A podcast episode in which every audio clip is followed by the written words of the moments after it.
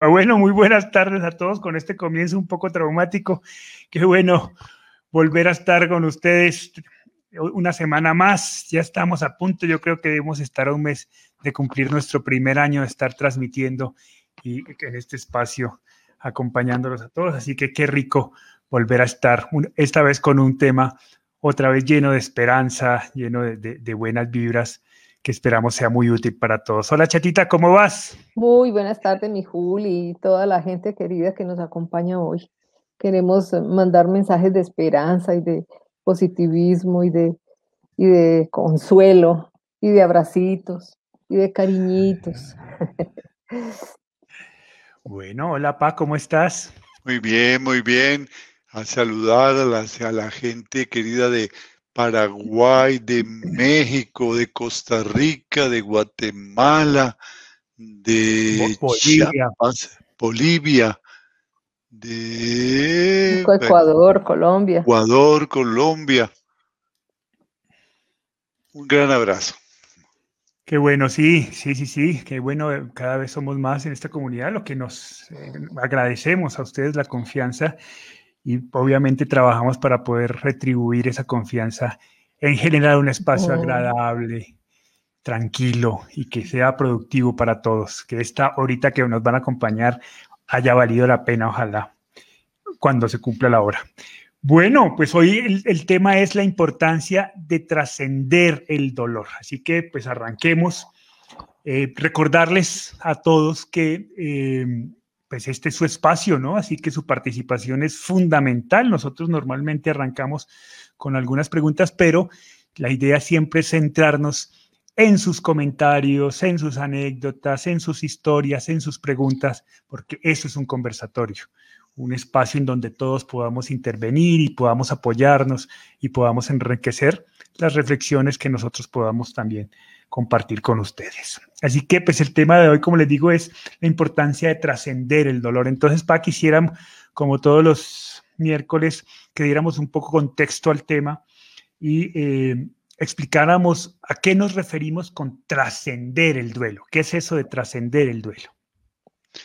Sí, cuando hablamos de trascender estamos haciendo relación al tercer nivel de nuestras 15 tareas, a las cinco últimas tareas que están orientadas a, trascender. Y son las cinco últimas porque previo a eso, el trabajo que, que pedimos, que sugerimos, es un trabajo muy distinto. A veces uno quiere trascender el duelo de entrada o quiere que alguien trascienda su duelo de entrada y eso es poco menos que irrespetuoso hay un proceso para llegar allá. Pero lo que sí hay que tener en cuenta es que así tenga uno un duelo nuevo, en el que está embargado de dolor, el, hilo conductor, lo que, lo, que, dirige el proceso de duelo, es una maravillosa virtud que anida en el corazón de los seres humanos, que es la virtud de la esperanza. Es una virtud que nunca se pierde, nunca se pierde la esperanza. Uno puede perder la fe, inclusive la fe religiosa. Muchas personas entran en conflicto con su fe cuando tienen una pérdida significativa, un duelo significativo. Puede perder el amor, sentirse totalmente desposeído de amor, pero la esperanza siempre está allí. Es una llamita que siempre está allí. Por eso cuando, cuando nos sentimos muy mal decimos estamos desesperados, que es algo así como desesperanzados. Estamos sintiendo que como que estamos perdiendo la esperanza. No es cierto. La esperanza está siempre allí para que la activemos. Entonces el trabajo de duelo es eso, activar la esperanza, activar la ¿Para qué activar la esperanza? Para llegar a trascender el duelo en, en, los momentos más maduros de nuestro duelo, cuando la vida adquiere un nuevo y mejor sentido del que tenía antes, cuando volvemos a decirle sí a la vida con profunda entusiasmo, con ganas de vivir, cuando el dolor ha desaparecido, porque la buena nueva es que por muy tenebrosa que sea la noche que en este momento estamos viviendo, el dolor por un duelo significativo, por un ser querido, desaparece. Pero eso no es mágico. Esto es el resultado de un trabajo, de un proceso, para que desaparezca, para que se elabore y para que esa experiencia de dolor, en lugar de ser destructora, en lugar de ser desalentadora, se convierta en un reto, en un empuje para ser diferente, para ser mejor. Y eso sí que lo necesitamos en estos tiempos en que el mundo está tan duramente golpeado. Necesitamos gente que esté por encima del, promedio, que esté aceptando la vida, cogiéndola por los cachos, aceptando el reto de la vida. Y el reto de la vida es ese, muchos momentos de dicha, porque un día está lleno de cantidad de detalles maravillosos, y también algunos momentos de dolor, y algunos momentos de dolor muy grandes. Pero eso, como hemos dicho varias veces, es lo que forma la textura de la vida. Eso es lo que forma la sinfonía de la vida, en las blancas y las negras del piano, los momentos de gozo, los momentos de dolor. Sin toda, sin toda la escala musical sería imposible tocar la sinfonía de la vida sería, no tendría textura sin, la tela de nuestra vida, sin la urdimbre, que son los momentos de gozo, y la trama, que son los momentos de dolor. Cuando entendemos eso y cuando podemos elaborar nuestro dolor y nos decidimos y tomamos decisiones fuertes, entonces podemos empezar ya a aceptar lo que ha sucedido, a adaptarnos, a reubicarnos, a reubicar la presencia de nuestro ser querido en el corazón, etcétera, y llegar al tercer nivel luego que es el de trascender, entender todo lo que significa trascender el duelo y todo lo que nos exige y todo lo que nos brinda y todo lo que nos enriquece. Esa es la idea, está centrado en esa profunda verdad. El duelo por la muerte de un ser querido no dura toda la vida, a no ser que así lo decidamos, a no ser que no queramos ayuda, a no ser que no queramos trabajar. Sí, nos sentimos al comienzo muy mal, sentimos que nos queremos morir, pero generalmente no nos vamos a morir. Y si trabajamos y no dejamos que el tiempo pase, sino que trabajamos expresándonos, dejándonos amar, cuidándonos, buscando ayuda, buscando compañía, aprendiendo a hablar proactivamente, entonces el duelo va, va, va progresando y vamos aprendiendo del dolor, que es un gran maestro cuando así lo decidimos, o un gran destructor si así lo decidimos. Sí, bueno, entonces vamos, vamos como por partes y vamos haciendo ciertas claridades. Una, eh, recuperar lo que decías al principio, ¿no? A veces cuando tenemos un, duelo reciente y muy seguramente muchas de las personas que nos acompañan el día de hoy tienen duelos recientes, pues hablarles de entrada de trascender el dolor puede resultar poco que ofensivo, ¿no? O poco comprensible. Y es, normal y no queremos de ninguna manera eh, herir susceptibilidades, sobre todo en esa primera etapa. La, primera etapa, digamos, lo normal es que se pueda experimentar ese dolor y esa tristeza, ese sinsentido, esa desesperanza con total libertad. Es necesario hacerlo. Pero a la vez, estamos experimentando ese dolor y esa tristeza, sí es bueno tener en mente eh, como, como meta, como proyecto, como, como, como visión, el, tema de que va a haber un mejor mañana, ¿no? de que vamos a sentirnos mejor, de que es posible dejar de sentirnos tristes, porque es que el problema es que, eh, como le decían a mi mamá, ¿no? Eh, este, este dolor nunca va a pasar, recién le dicen también, cuando comenzaba el duelo, ¿no? Este dolor nunca va a pasar y lo que, va, lo que, lo que tienes que hacer es irte acostumbrando a la tristeza, ¿cierto? Entonces, no, nunca vas a dejar de sentirte triste, pero te vas a ir acostumbrando a la tristeza. Y esto hace parte también de, de un contexto social en, en, el que muchos duelistas se ven envueltos, ¿cierto? Porque la gente cuando se acerca en su necesidad y en su, en su interés de validar el dolor del otro, que es bueno, que es positivo, como que se queda ahí, ¿no? Entonces, el que está triste lo que recibe es eh, un contexto que permanentemente está validando esa tristeza, pero no muestra otro camino diferente, porque a veces no sabemos qué decir, a veces para quienes no han tenido experiencias similares, pues no sabemos cuál puede ser ese camino. Entonces es muy difícil comenzar a ver otra perspectiva diferente a la de sentirse triste. Y entonces ese es el segundo punto que quería aclarar. Nuestra intención con este conversatorio específicamente el del día de hoy, es decirles, ok, siente triste, es bueno, es lógico, es normal que te sientas, ¿cierto? Que, te sientas tristes, pero ten en cuenta que más adelante también es posible dejar de sentirse triste. Ese es como el mensaje. Y yo quisiera, Chatita, un poco que nos contaras cómo fue ese cambio, ¿no? Porque yo, yo todavía no logro identificar muy bien en qué momento uno puede decidir dejar de sentirse triste y puede comenzar a ver el duelo desde otra perspectiva. Porque claro, el dolor es tan intenso que darle la vuelta, pues es complejo. ¿Qué pasó? ¿En qué momento tú dijiste, hombre, puedo dejar de sentirme triste? ¿Qué, qué, sucedió en tu vida eh, en ese momento?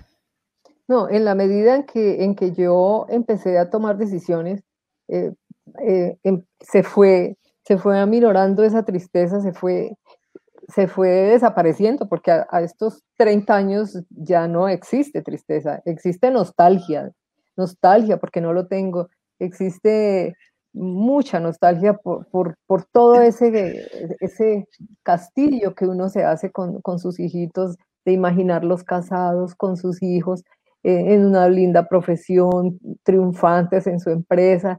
Eh, entonces todo eso se viene abajo y, pues eso, eso produce nostalgia y hay momentos en que, en que de pronto se me va el pensamiento y em, empiezo a, a, imaginármelo y cuando me doy cuenta que no lo tengo, ya, ya siento los ojos aguados y, y, ya ahí tomo, tomo conciencia y digo, pero ¿qué necesidad tengo yo de ponerme a, amargarme la vida pensando en esto si, si eso no va a ocurrir y, y ya no es posible y, no pasó? Entonces es bobada mía ponerme a, a, dejar ese pensamiento fluir y fluir y fluir y imaginarme cosas para sufrir, pues no, sobra tiempo. Entonces, eh, la tristeza se va, se va aminorando poco a poco en la medida en que uno toma decisiones y enfrenta, enfrenta el duelo, porque es que hay que enfrentarlo. Ese bendito hay que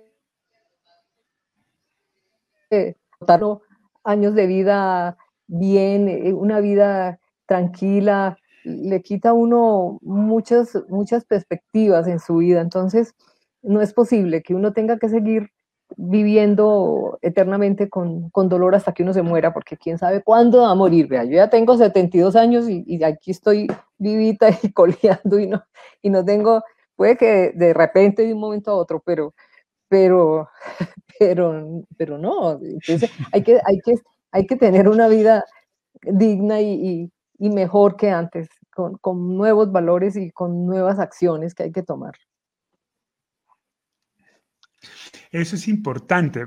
Vaya, aquí quisiera un poco que nos aclaras, que nos aclararas esto, ¿no? Porque también el otro, la otra, el otro dicho, ¿no? Es que no te preocupes, que espera que pase el tiempo, no todo a su tiempo.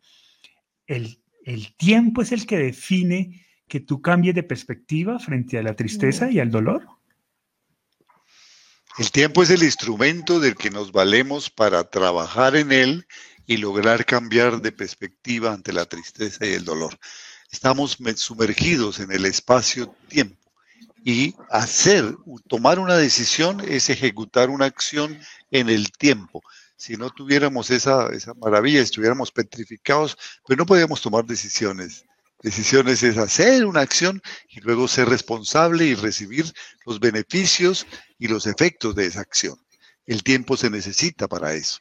Pero yo no puedo esperar que esto sane como sana cualquier pequeña eh, herida, ¿no? Esto va a sanar con el tiempo. Eh, hemos dicho en alguna oportunidad que en la mayoría de los duelos, exactamente en un porcentaje cercano al 60% a nivel mundial, esto sí es así, sana solito, porque el, el duelo por la muerte de un ser querido, en primer lugar, no siempre es una pérdida significativa. Me explico, a veces se espera ya la muerte del ser querido porque está muy malito, está muy enfermito y es un alivio para todos.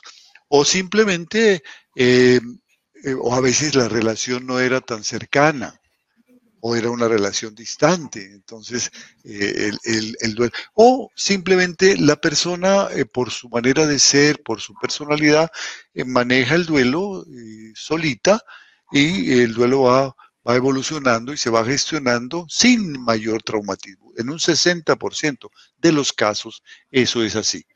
En un 20% las personas ni siquiera sienten duelo, son resilientes, han hecho como una caparazón, han hecho un callo en el corazón.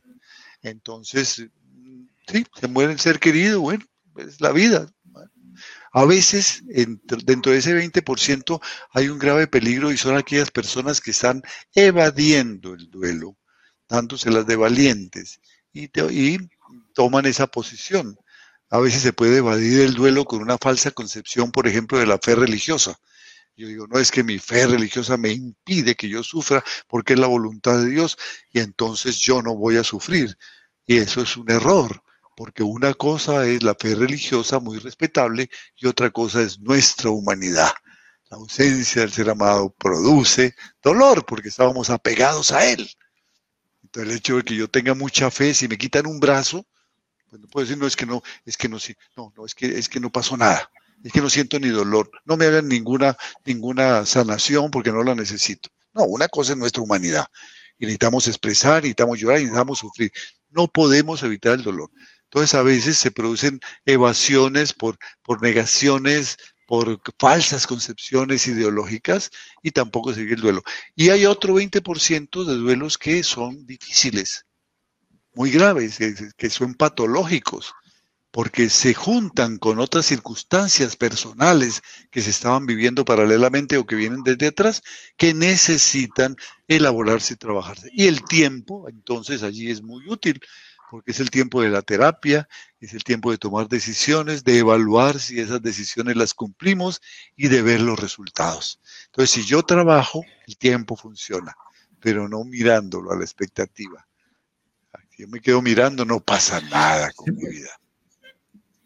Eso, eso, eso va, ¿no? Entonces, eh, eh, otra claridad que hay que hacer es el tiempo, si es una herramienta, me gusta esa perspectiva, está ahí, está ahí si, lo, si decidimos utilizarlo, pero finalmente lo que determina que logremos trascender o no el proceso de duelo serán nuestras decisiones.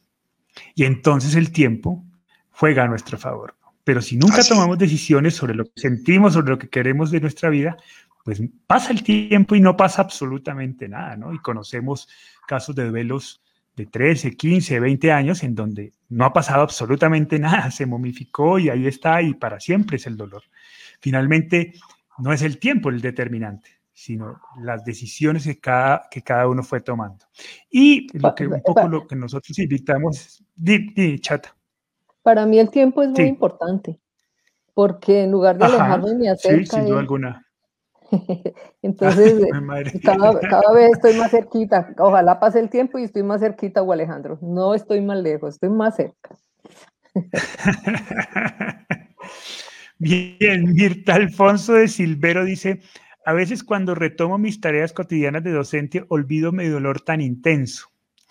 Y luego me siento como culpable de esto y me pongo muy triste, como una traición. A mí me pasaba lo mismo, yo, yo, yo experimentaba la misma sensación eh, claro, yo, yo era joven, yo era adolescente, y entonces mi, mi humanidad me invitaba a volver a, a, recuperar mi juventud, ¿no? Y mi adolescencia, y a salir y a divertirme y a reírme.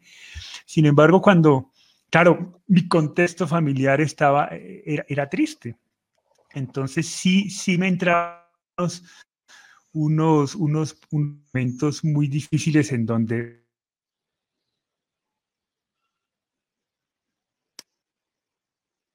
Se perdió, se perdió tú. Se congeló. Me cuestioné jugando, sueño que, que, no tuve yo, sino que tuvo. ¿Ya, ya regresé? Ya, ya. Ese, ese, eso, eso lo recibió mi hermano en un sueño que no tuve yo, sino que tuvo mi papá. Yo nunca le había contado a mi papá de, de esa angustia existencial que experimentaba cada vez que me reía. Eh, pero sin embargo, en el sueño mi hermano le cuenta a mi papá que, que le di, que me diga que, que no me preocupe, por ahí es la cosa, que de eso se trata, de recuperar la vida y que, ese, era, un poco el mensaje. Y mi papá nos cuenta ese sueño sin yo haberle contado y para mí la respuesta fue muy clara entonces, ¿no? Eh, eso es lo que quiere, o sea, yo no me imagino a un familiar que hayamos amado con toda la fuerza del espíritu, que ese familiar esté esperando que seamos eternamente tristes, ¿no? Me imagino, me lo imagino muy feliz cuando tomamos la decisión de retomar la vida. Eso es lo que sí, retomar, y, y, retomar la profesión, cuando, y sobre todo, Mirta, que estás hablando de la profesión con el, con el perdón de todas las demás, la profesión más bella del mundo, la de educadora, es que cuando uno tiene enfrente a unas personas que le están entregando su vida, porque le están entregando el tiempo, y el tiempo no es oro, porque se podría guardar para, usarlo en tiempos de crisis. El tiempo es vida.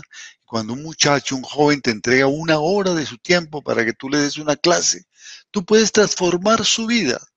Estás formándolo. Por eso se llama formación. Y si lo logras, va a ser inolvidable para ese ser humano, como recordamos a los grandes maestros.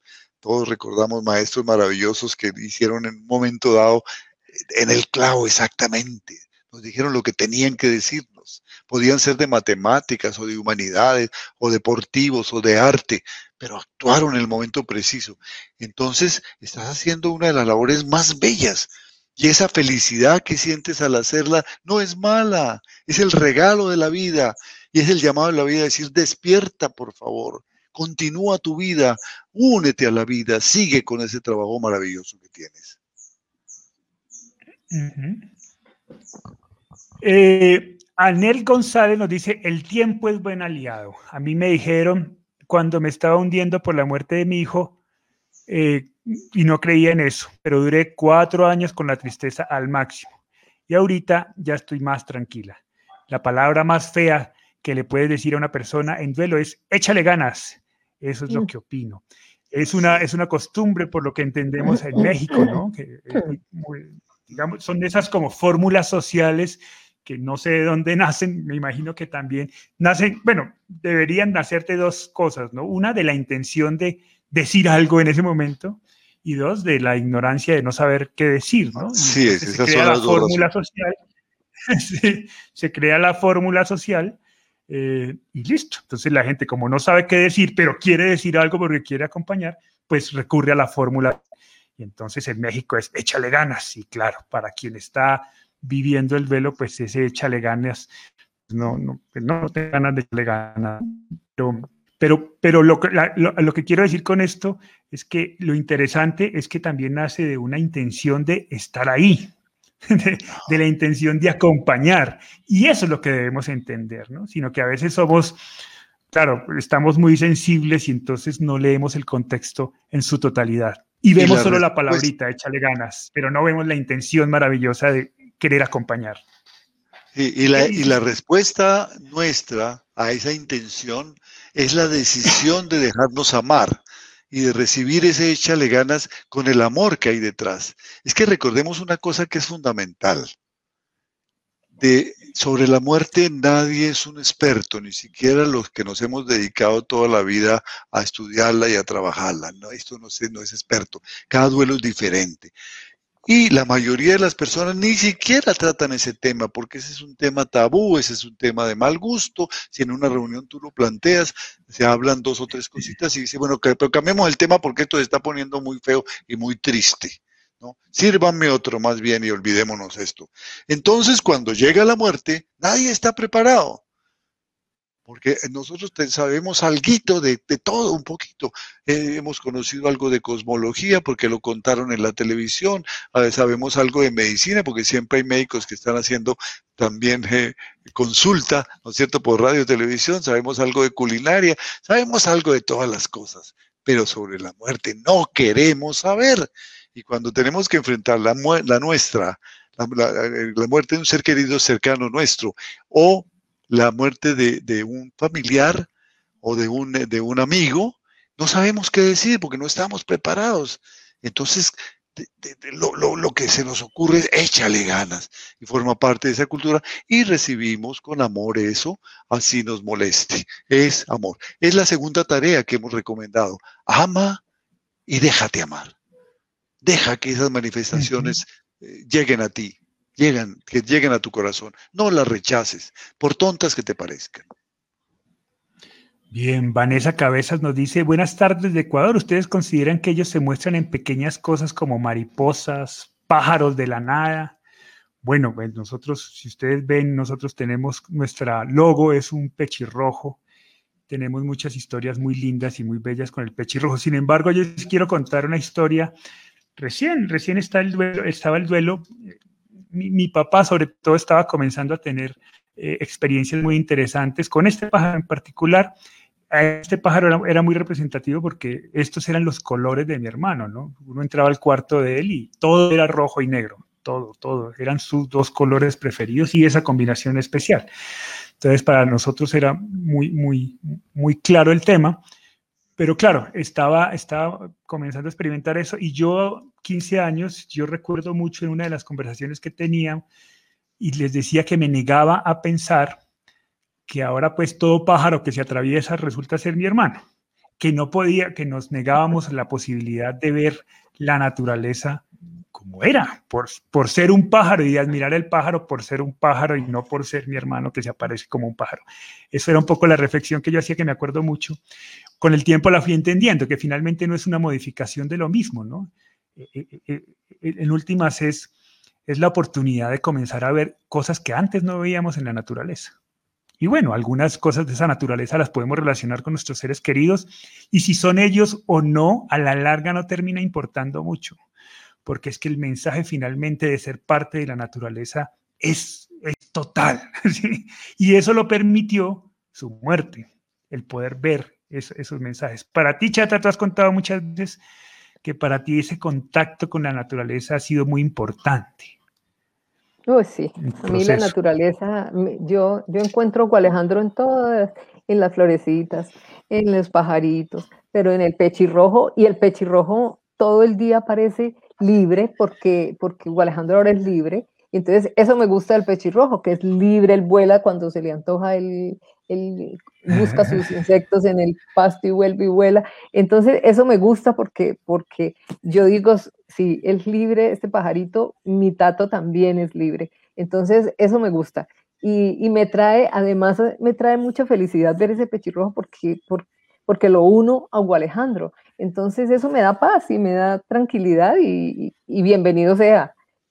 Bienvenido sea esa, imagen de mi pechirrojo unido a Alejandro. Yo, yo sí amo los animalitos y, por ejemplo, mi mamá murió y al siguiente cumpleaños mío me asomo yo al balcón y encuentro 14 pajaritos, 14 eh, loritos, son, son unos amarillitos, canarios, en el pasto cosa que nunca se ha visto ni se, y hasta el momento no se volvió a ver. Y yo decía, no, me puse a contar, eran 14, a ver, me puse a ver todos mis muertos y eran 14 en los que yo me acordaba, o sea, yo vinieron todos a felicitarme y a, a, darme un momento de felicidad. Pero esas, esas cosas son lindas, no, no quiere uno decir que es que Alejandro se volvió pájaro ni nada, no, tal vez es el, es el, medio en el, del que se valen ellos para, para mandarnos un mensaje y, son mensajes buenos, son mensajes eh, que debemos eh, tomar como de crecimiento, de valores. Entonces, eso es bueno, no, no son presagios malos, ni, ni mal agüero, ni nada de esas cosas, son cosas hermosas y, y, deben venir de ellos seguramente. Eh, es la forma en que se pueden comunicar con nosotros, pienso yo. Sí, algún día contaremos las experiencias. Nosotros somos muy reacios a contarlas en estos conversatorios porque pueden ser mal interpretadas, ¿cierto? Y a veces esperamos cosas más mágicas que, que otro y, y, tampoco es la idea, ¿no?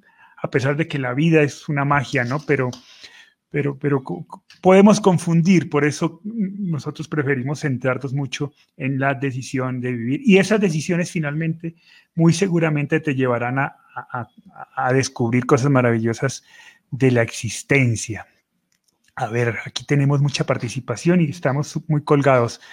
Clau Cami RRS nos dice, es la confrontación de vivir sin sentirnos culpables.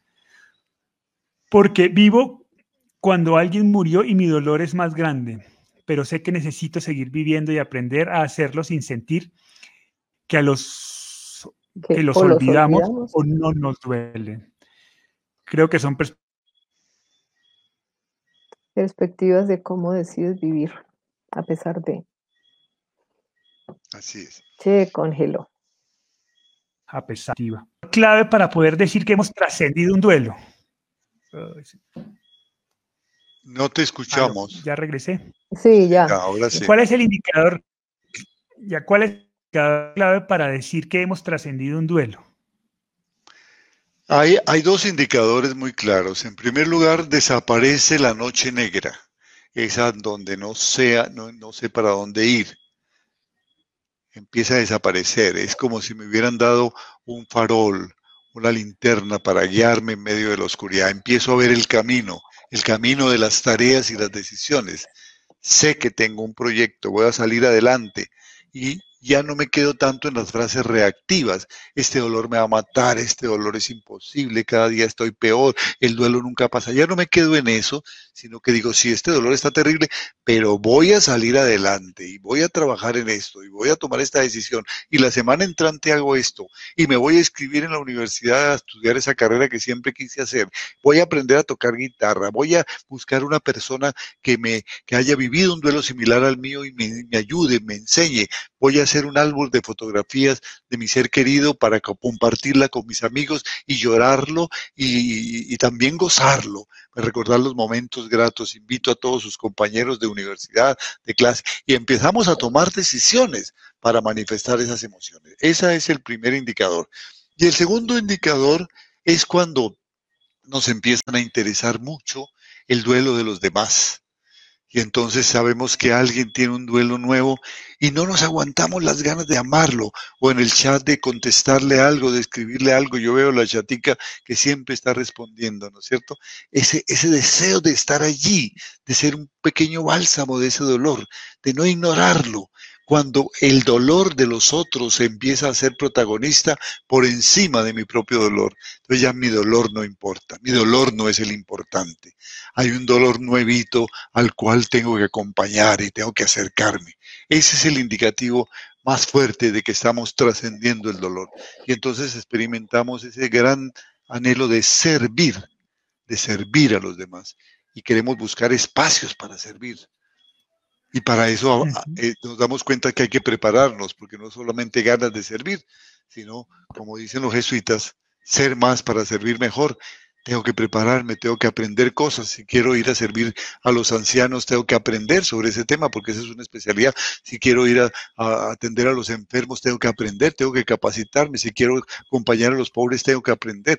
Tengo que aprender para servir de verdad y no simplemente hacer la pantomima de que estoy sirviendo. Entonces el servicio me contagia, me arrastra, me vuelvo un servidor de la humanidad con solidaridad, con generosidad, con eficiencia y con eficacia, siendo, haciendo que cada día ese servicio sea mejor. Ahí nos damos cuenta que hemos trascendido el duelo. Sí. Em, por ahí Gonzalo Costal les manda un saludo, les manda un saludo a ah, ustedes dos. oh, Gonzalito. un abrazo. Un abrazo, Gonzalo. Un abrazo, Gonzalo. Bien, Silvia Pérez nos dice, una persona que perdió a su madre con la cual no tenía tan buena relación, vivían en diferentes países y al morir su madre, vivió todo el proceso de un duelo, pero en muy corto tiempo. Ahora se pregunta si es que nunca quiso su madre, porque porque ve que hay personas que viven duelos de años. ¿Qué pasa con esa persona? Era exactamente la misma pregunta que yo me hacía cada vez que reía, ¿no?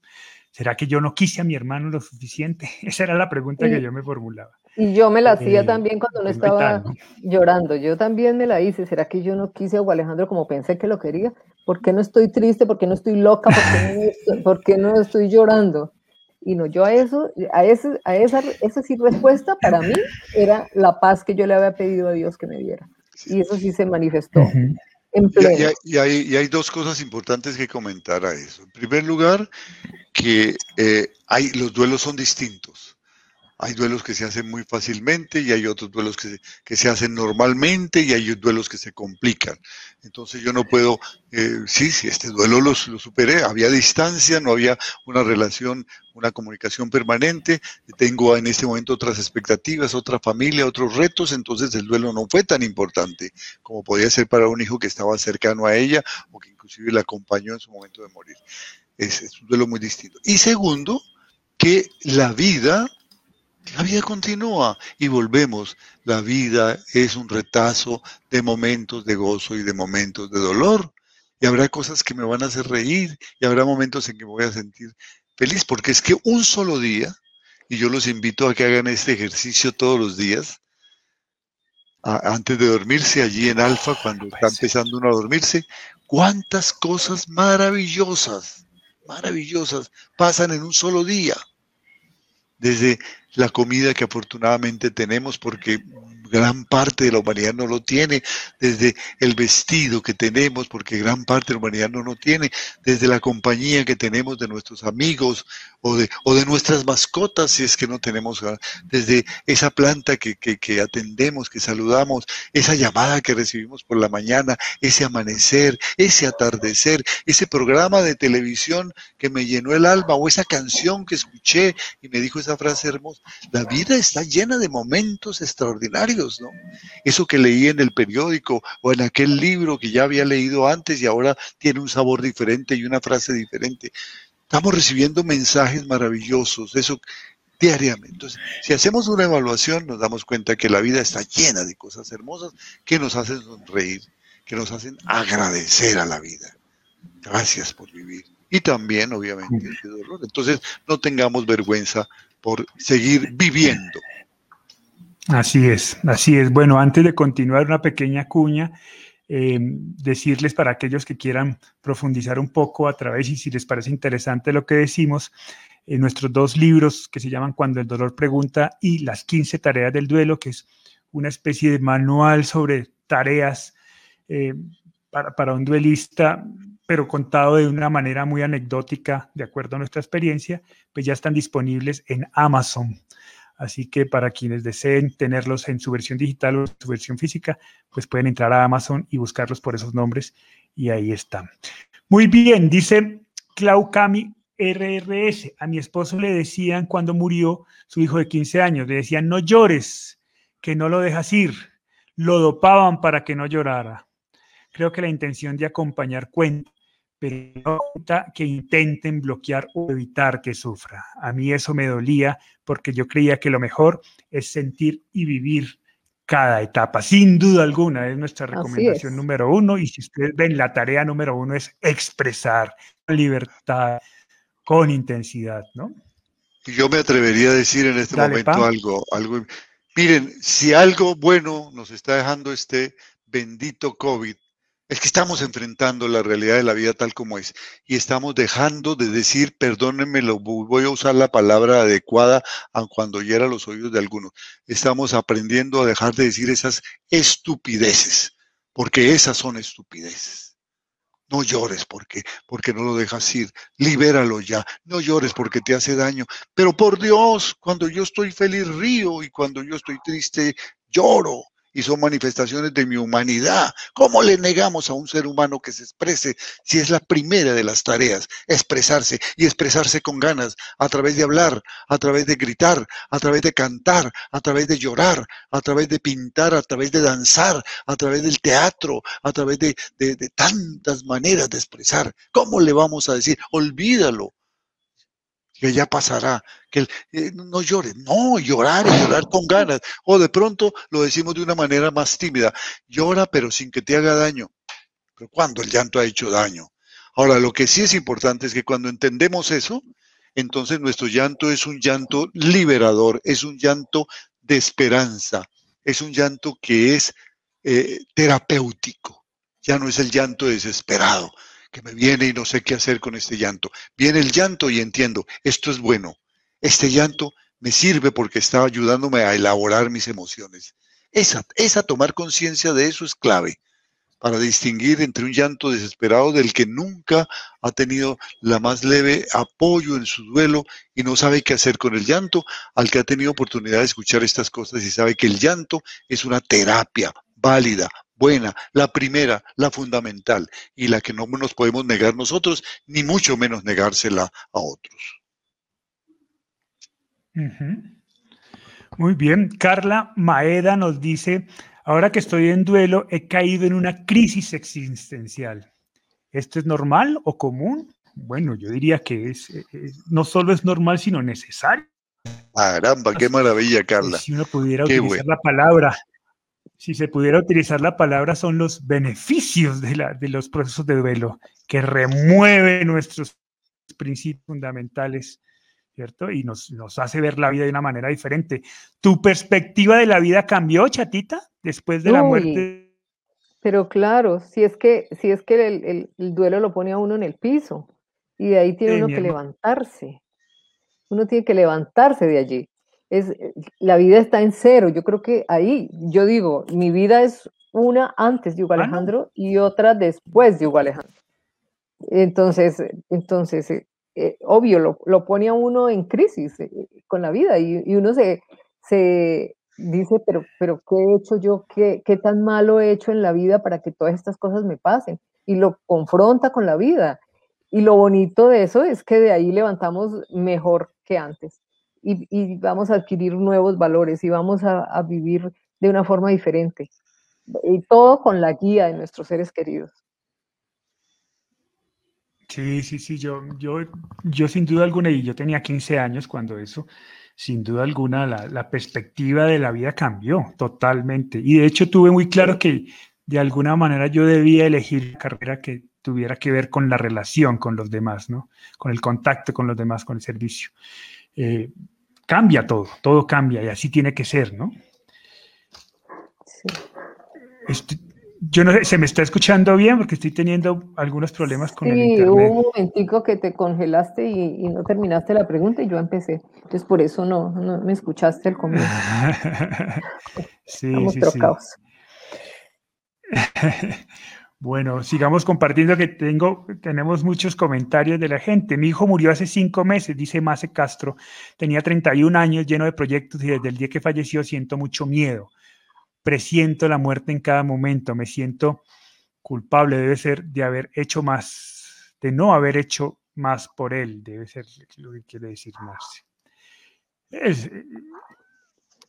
Bien, nos dice Carla Maeda yo creo que ya estoy en ese punto de comenzar a trascender el dolor. Sigo teniendo días malos, pero me suelto, me siento, debe ser bastante mejor.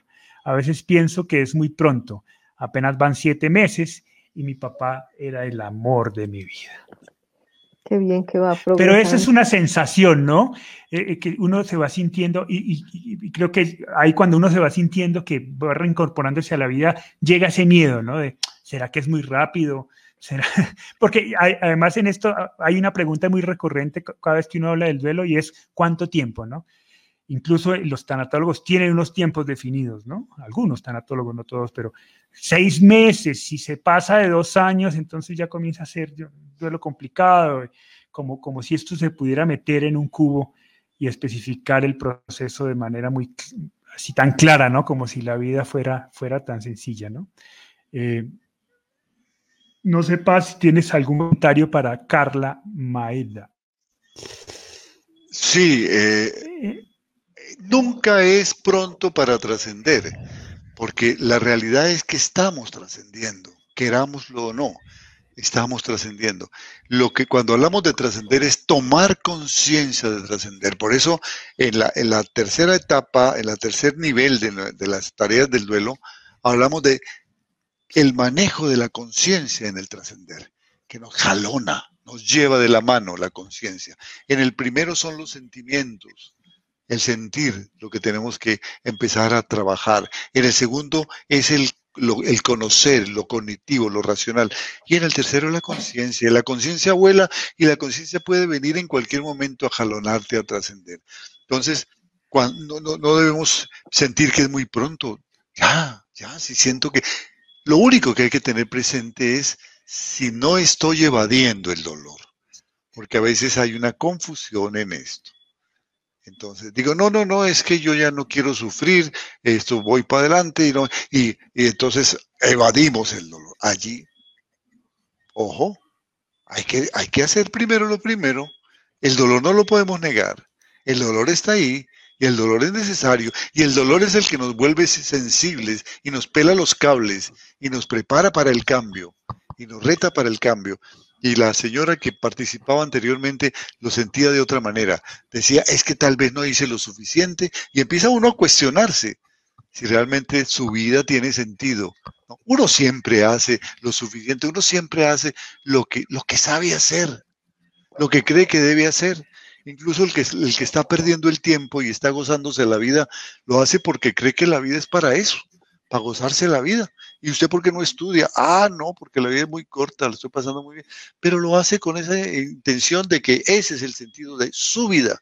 Pasan estas cosas y entonces nos despertamos y nos damos cuenta que posiblemente el sentido de la vida es más profundo. Y empezamos a cuestionarnos, ¿por qué no hice? ¿Por qué más allá? El pasado pasó, ya no existe. Preguntemos, ¿por qué no hago ya? Ya. Tomo decisiones de cambio fundamentales, de adaptarme a una nueva condición de vida, de abrirme a aprender a ser una mejor persona. Pero esas cosas sobre reflexiones de lo que hice o no, ahora en la pandemia es muy frecuente, es que es que no pude estar con él acompañándolo, es que no tomamos la decisión a tiempo. Hicimos lo que te, podíamos hacer de acuerdo a nuestras posibilidades, a nuestros conocimientos de la situación, a nuestras condiciones económicas, a las posibilidades que en ese momento está enfrentando la sociedad. Uno hace lo que sabe y el que, el que no sabe pues hace poco o de pronto hace mucho porque lo hace desde el corazón, pero cada cual hace lo que le parece mejor. Ahí le queda la posibilidad de equivocarse y de aceptar eso y aprender. Bien, Silvia Pérez dice, tengo un picaflor que apareció en el jardín una mañana que lloraba la muerte de mi padre y yo estaba en la ventana de la sala. Desde ese día viene, se para en el mismo lugar de siempre, hace un año enfermé y mi habitación queda en un segundo piso y se posó en una alambrada a cantar todas las mañanas hasta que yo abra las cortinas. Mm, muchas gracias, Silvia, por compartir esa experiencia. Sanaida Vega nos dice: Mi esposo seis meses, hace seis meses falleció y a los tres meses de él haber fallecido, ya que me moría y no podía salir adelante. Pero ahora he pedido a Dios y Dios me está escuchando, nos dice. Muy bien, eh, Caeb Alba nos dice: Mi esperanza es que hay una vida eterna en Cristo Jesús y ahí veremos a nuestros seres amados. Mi sobrino de ocho años me dijo, felicidad arriba, tristeza abajo. los niños son, los niños son sabios en torno al dolor y a la muerte. Los niños saben más que nosotros. Se nos va olvidando con el tiempo. Sí, yo quisiera, Chata, recuperar una frase que has dicho un par de veces en los conversatorios y que quiero que la expliques con, con, con, toda la claridad para no herir susceptibilidades de aquellos que tienen duelos muy, muy recientes, ¿no? Pero tú te he escuchado decir a veces, bendita la muerte de mi hijo. ¿Por qué bendita la muerte de mi hijo? Bueno, yo cada año acostumbro, cada vez que mi tato... Eh, cumple un año más de vida eterna, yo hago una, un inventario de mi vida y, evalúo cuánto he crecido y cuánto sigo siendo tonta y llena de, majaderías. Entonces, entonces eh, para mí esa evaluación es muy importante porque, porque puedo decir que he crecido eh, en un 50% de, lo, de lo que era he aprendido a ser tolerante, he aprendido a, no juzgar, aunque, aunque eso no es así, que, yo ya no soy, a veces se le chispotea a uno y, sigue siendo igual, pero, pero lo importante es que uno enseguida lo recuerdo y, enseguida retomo mi crecimiento, porque, porque así es la vida. Pero eh, a 30 años puedo decir que Hugo Alejandro ha sido mi guía espiritual, porque yo lo sigo, yo, yo veo una lucecita allá, al final de mi túnel, y a esa luz voy a llegar. Y voy a dar un abrazo gigante y voy a llegar con esas manos llenas de flores para poder sembrar en su jardín eterno. Y todas esas flores son todos los actos de amor, son todo, toda mi tolerancia, son toda mi no juzgar, son todos mis valores que se acrecentaron por su, por su partida. Entonces, debo agradecerle y debo bendecir su, muerte porque ha hecho en mí, ha logrado en mí lo que no hubiera logrado yo misma si no hubiera sucedido esto, porque hubiera sido con la vida ahí que, llegó y pasó sin, sin romperme ni mancharme como, el sol por el cristal.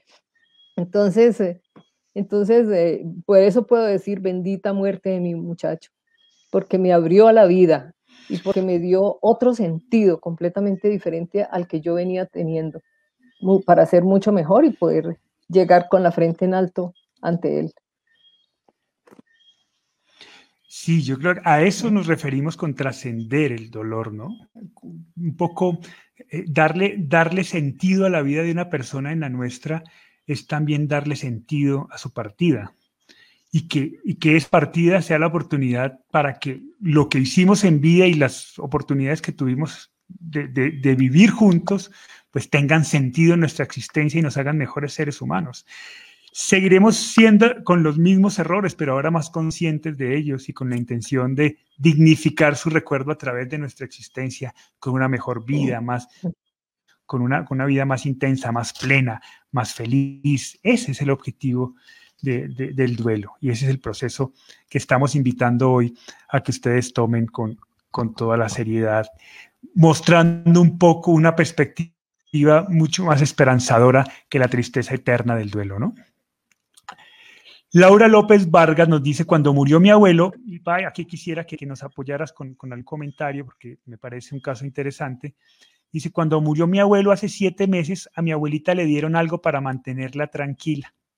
Y ahora ella tiene ese momento en blanco y nos pregunta, ¿qué pasó? Porque ella no se acuerda de nada. Esto nos preocupa mucho porque no la dejaron vivir el momento. Ahora ella no puede superar esto. Laura, no sé qué edad tiene tu abuela, eh, pero cuando estamos hablando de tercera edad avanzada, eh, el, pensar que el duelo se tiene que vivir para eh, entrar, como nos dijo una, oyente un momento, en crisis existencial, que es la parte buena del duelo, ¿no es cierto? Que nos estremece y nos vuelve al piso y nos vuelve a cero pensar para una persona que tiene ochenta y tantos años, noventa, eh, entrar en crisis existencial después de que ha dado toda su vida y es la abuelita y es la mamá de todos, pues es, a veces hasta cruel.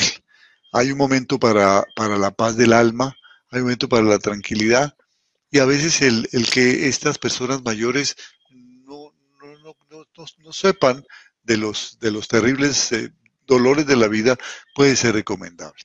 Depende el caso también, porque hay personas mayores que tienen pleno uso de sus sentidos, pleno uso de su voluntad, tienen una vitalidad muy grande y tienen el derecho a conocer la verdad.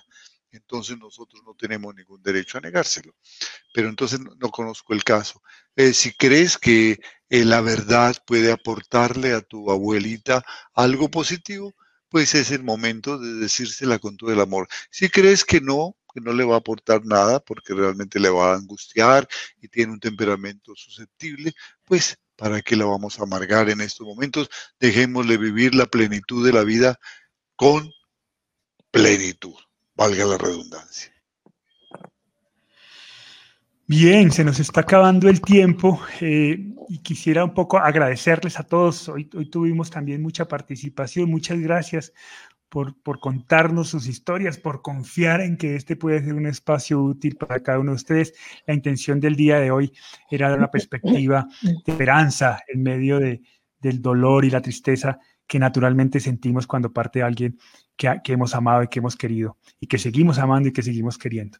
Un poco decirles vale la pena tener esperanza en que esto puede servir, puede ser útil para algo, puede, puede hacernos seres humanos. En su honor podemos ser mejores seres humanos, podemos ser más receptivos, podemos, podemos ser más serviciales frente a, nuestro alrededor. Hoy que el mundo necesita tanto de una perspectiva diferente, más de servicio, más enfocado, más enfocado a los demás. Pues bueno, nuestros familiares sin duda alguna, ese es el mensaje que nos dejan, ¿no? La posibilidad de ser mejores.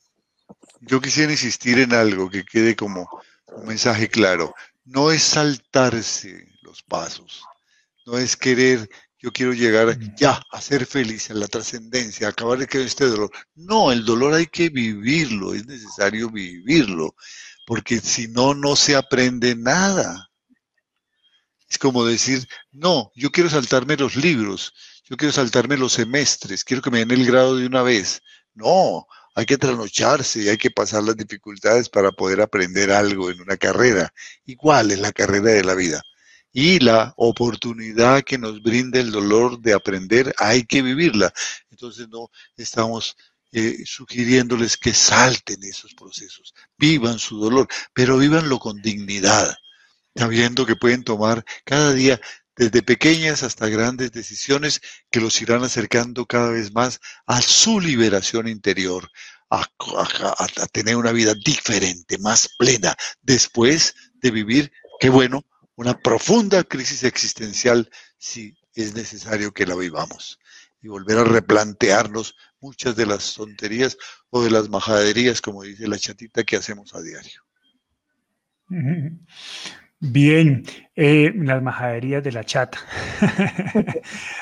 Adela Cáceres nos dice, mil gracias, con esas conferencias uno le da sentido a la vida, me siento muy joven, bella, veo todo color de rosa, qué maravilla, muchas gracias Adela, y qué bueno que podamos contribuir a que te sientas de esa manera. Para aquellos que quieran un poco profundizar en los procesos de acompañamiento del duelo, estamos abriendo eh, dos certificaciones. Una va a comenzar a final de julio y la otra segunda semana de agosto.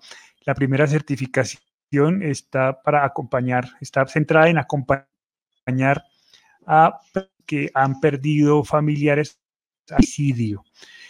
Eh, es una específica. Y la que comienza en abril, pues es sobre las 15 tareas, perdón, en abril no, en agosto, es sobre las 15 tareas del duelo. Eh, entonces, pues están convenientemente invitados. Si necesitan más información, nos escriben por Facebook. Con muchísimo gusto les brindaremos más información. Ahí estamos colgando en el chat todos los datos para a través también de WhatsApp, porque nos pueden escribir al WhatsApp para quienes quieran más información y quieran inscribirse en nuestras certificaciones. Muchas gracias por acompañarnos. Ha sido un placer. Recuerden que nuestros libros ya están en Amazon. Qué rico tenerlos una semana más. Voy a, voy a confirmar cuándo fue nuestro primer conversatorio, pero estoy casi seguro que ya estamos a punto de cumplir un año de estar transmitiendo todas las semanas de manera ininterrumpida. Así que pues nos complace mucho que esta comunidad siga creciendo. Si ustedes creen que este es un espacio que es útil para las personas que quieren, pues invítelos, que nos acompañen y, vamos creciendo juntos y vamos haciendo de este espacio un espacio más agradable y más útil para todos. Muchas gracias por su presencia. Muchas gracias, chatita. No, gracias a todos. Quiero enviarles un abrazo gigante y recuerde que estamos unidos en el dolor y por un lazo de amor gigante que nos une a todas las Américas. Entonces, eh, los quiero con, con todo mi corazón y, y, lo que yo pueda servir, estoy ahí, lista. Sí, yo también un gran abrazo. Y recuerden cuando se sientan en esos momentos negativos en que estamos diciendo, pero esto es muy difícil, he tratado, pero esto es muy difícil. Recuerden, pero sigo luchando y cada vez mejor y voy a buscar orientación para que mis decisiones sean más apropiadas y sobre todo voy a salir adelante porque la vida merece vivirla. No es que nos neguemos a protestar. Veo aquí, por ejemplo, es muy difícil lo que estoy viviendo. Sí, claro que sí, claro que sí, porque ese es el reto de vivir. Pero así como nos damos el espacio a la expresión reactiva, juntémosla a la expresión proactiva. Sí, esto es muy difícil, pero yo estoy hecho para esto y mucho más. Y con la ayuda y el amor de la gente que está a mi lado, y si no, busco la gente que me brinde esa ayuda y ese amor, voy a salir adelante y saldré mejor que antes, en honor, por un brindis a la vida, por esa persona maravillosa que me dio toda su vida a mi lado. Bien, pues que así sea, María Cristina nos dice, excelente, primera vez que participo y es excelente. Bienvenida. Veces quieras acompañarnos, aquí estamos todos los miércoles a las seis de la tarde. Por ahora no es más. Muchísimas gracias por su compañía. Nos vemos la próxima semana, el mismo miércoles a, la mismas, a la misma hora en que comenzó hoy, de acuerdo al horario de su país. Recuerden que los conversatorios quedan colgados en nuestro canal de YouTube, en nuestro canal de, de, Facebook y también están en modo podcast en todas las plataformas de podcast para quien quiera, mientras conduce, mientras lava la ropa, mientras hace sus oficios o su trabajo, pueda ir escuchando también el conversatorio. Eh, estamos ahí como cuando el duelo pregunta. Nos pueden encontrar en modo podcast y en, en nuestro canal de YouTube. Muchas gracias por acompañarnos y nos vemos dentro de ocho días. Un abrazo para todos. Bye, bye. Gracias, grande.